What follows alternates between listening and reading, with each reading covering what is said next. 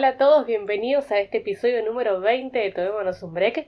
Mi nombre es Mariana Morel y saben que pueden escuchar este podcast en Encore, Spotify, Google Podcast o la plataforma de podcaster que más les guste.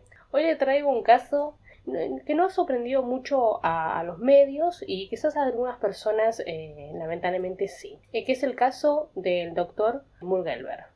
Bueno, resulta que este señor, si vos lo buscas en internet, él se presenta como el doctor Rubén Murberger, reconocido médico de trayectoria nacional e internacional, especialista en estética y medicina anti-age, rejuvenecimiento, ¿no? En resumen, tiene 25 años de trayectoria en la medicina ortomoleculares, que es una medicina que, que, existe realmente. Resulta que cuando ingresa el primer caso de coronavirus, el 8 de marzo, en Argentina, al menos una semana más o menos, se presentó un programa de televisión de, yo no la quiero llamar mejor amiga, quizás alguien la que lo presentó obviamente en los medios fue Moria Kazan, se han amigado, se han peleado, eh, ella ha, hecho analizar unas pastillas que él le daba, se ve que en esta época se, llevaban bien. Eh, no quiero decir la palabra amigos, ¿sí? quizás tenían un afecto, pero no, no sé si eran eh, íntimos. Entonces, ¿qué pasa? el señor va a este programa, dice que tiene un cóctel vitamínico para prevenir el coronavirus. Incluso indica que si se sienten mal, que si esto y que lo otro, o para subir las defensas y todo lo demás, que se comuniquen con él, que vayan a su clínica, bla, bla. Bueno, con la cuarentena, obviamente, como él tiene una clínica estética, no puede funcionar.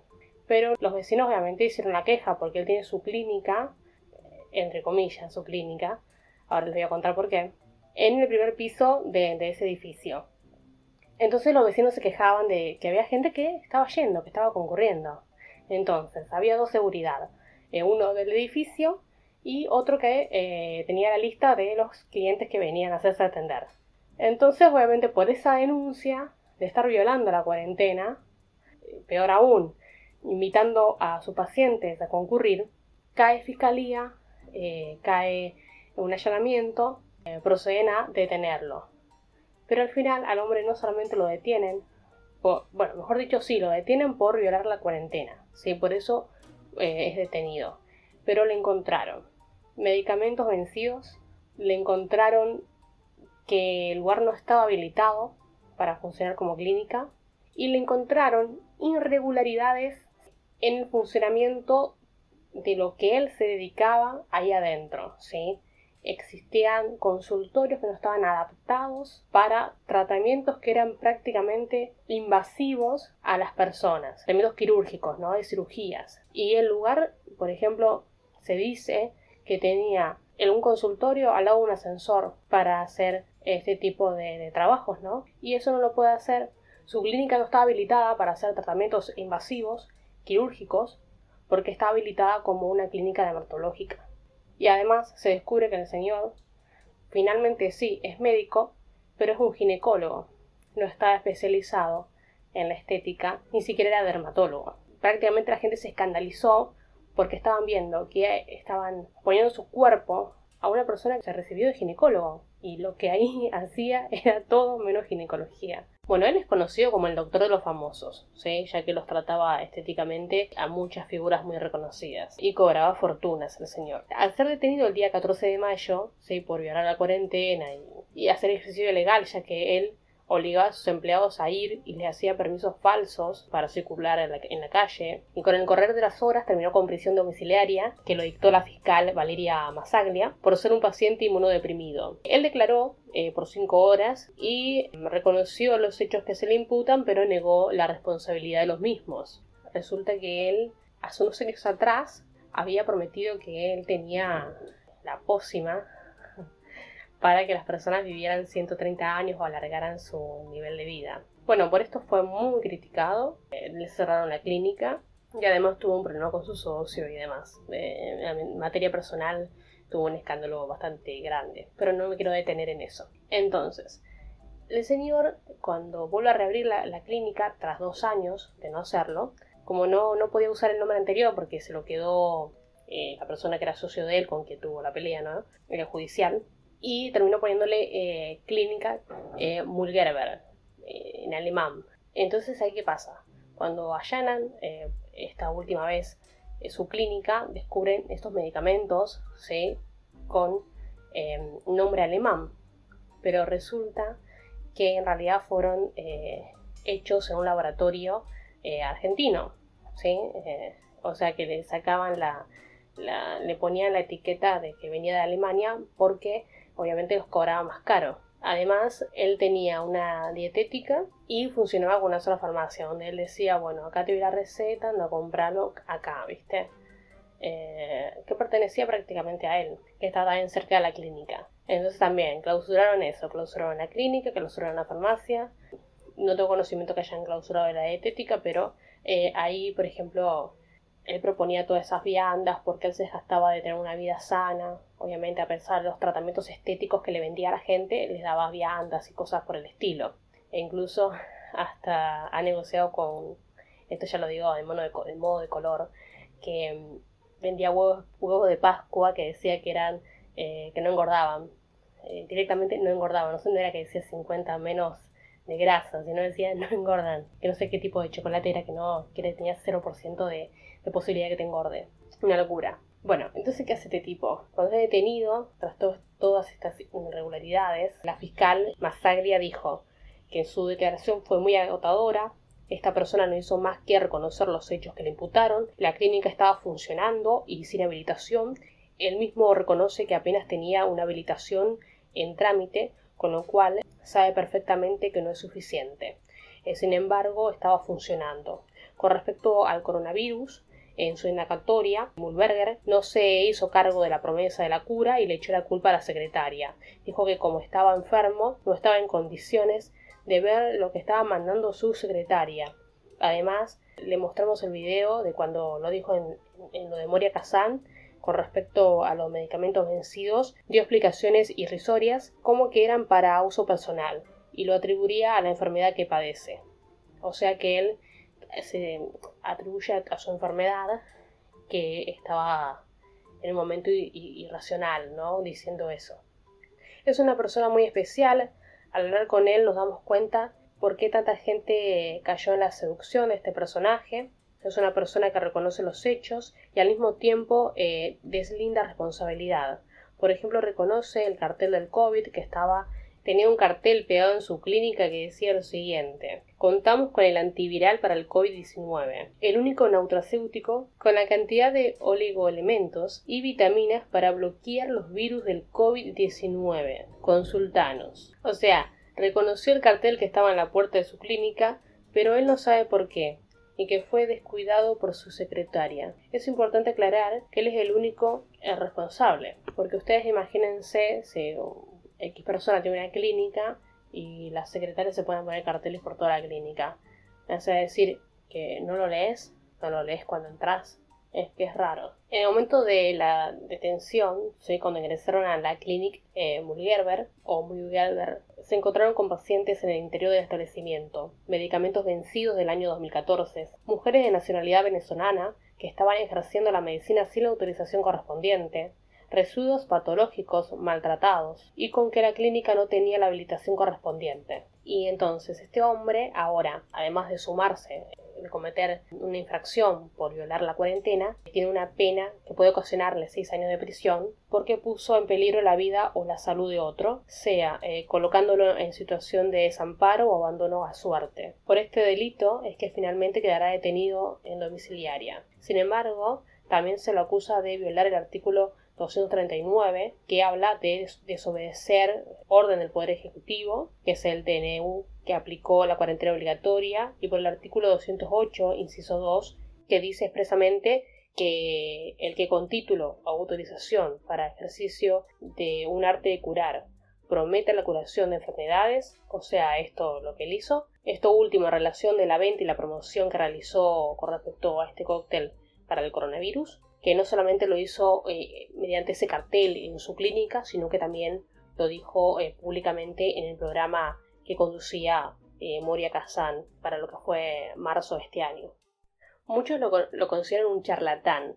Resulta que la medicina ortomolecular es una medicina que existe. Entonces, en algunas personas ha generado resultados. Pasaron por su clínica más de 57.000 personas, entre ellos muchos famosos y políticos. Cobraba en dólares, prácticamente. Sus consultas iban de los 300 dólares e incluso hasta los 1000 dólares. Eh, o sea, el tipo tiene fortunas. Su clínica era muy glamorosa. Eh, Moria Kazan lo dijo que era la NASA. Prácticamente se gastaba de, obviamente, de poner un lugar eh, todo de blanco, con materiales que, que son lujosos. Entonces de había un Buda, tenía como una imagen, obviamente, que hacía ver que para hacerte atender ahí, obviamente tenías que tener plata. O sea, cualquier persona no, iba a hacerse atender ahí porque una consulta que se le salía un, sueldo o más que un sueldo. Y con mucho glamour, eh, él hizo lucir apetecible hasta eh, promocionando eh, un suero de berenjenas, irresistible para algunos pacientes en el marketing de la lucha eterna del cuerpo contra los años que se le vienen encima. Fueron muchos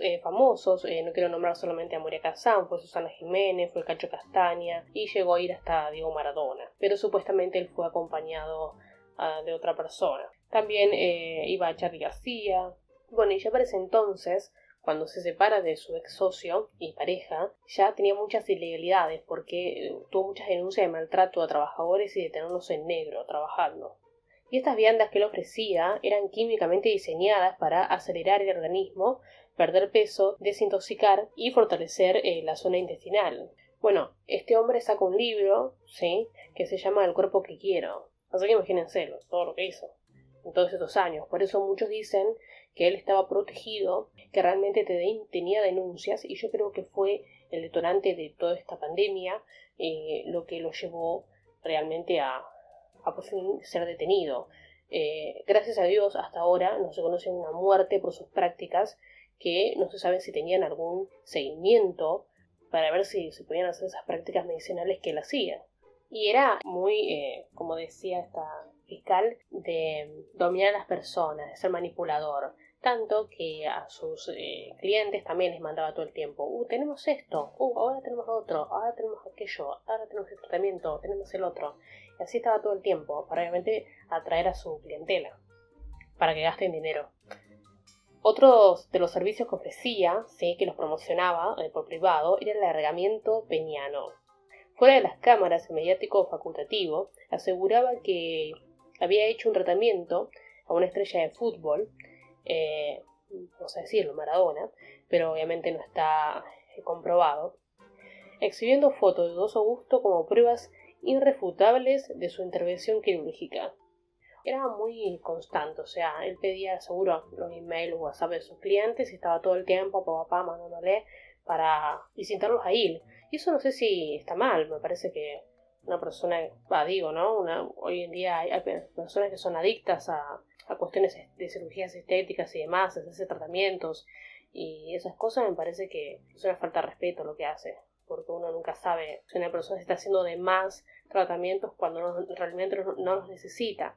Y él a todo el mundo humillaba, le hacía ver que sí tenía que hacerlos porque los necesitaba, porque tenía esto, que y el otro. Hay una escandalosa Em, situación en, la televisión que él tuvo con una locutora y muy, una panelista y una humorista, una es humorista, em, una persona que trabajó en uno de los programas exitosísimos eh, que llamó Showmatch eh, junto a Tinelli, creo que trabaja hasta el día de hoy, que se llama Marcela Feudale. Bueno, la diagnosticó en cámara. No solamente la trató de malhumorada, ¿sí? que le dijo que tenía tiroides, eh, hay, un video que, obviamente no, no, está, no se ve, pero ella dio detalles del momento y la situación que vivió. Él eh, la, invitó a pararse en ese programa de televisión donde ella estaba de panelista y la toqueteó por todo el cuerpo eh, diciéndole, bueno, esto tenés acá, esto tenés acá y tenés un problema de aceleramiento de vejez. Eh, una locura. Eso no sé cómo siguió adelante esta persona. Y bueno, y tenía, se trataba de tener un libro para, obviamente, para las personas, para que estén en cuerpo, mente y alma equilibrados, que los promocionaba para que los lean en su celular. O sea, el loco era polirrubro, tenía negocios por todas partes, trataba de, de siempre tener ese eh, dinero.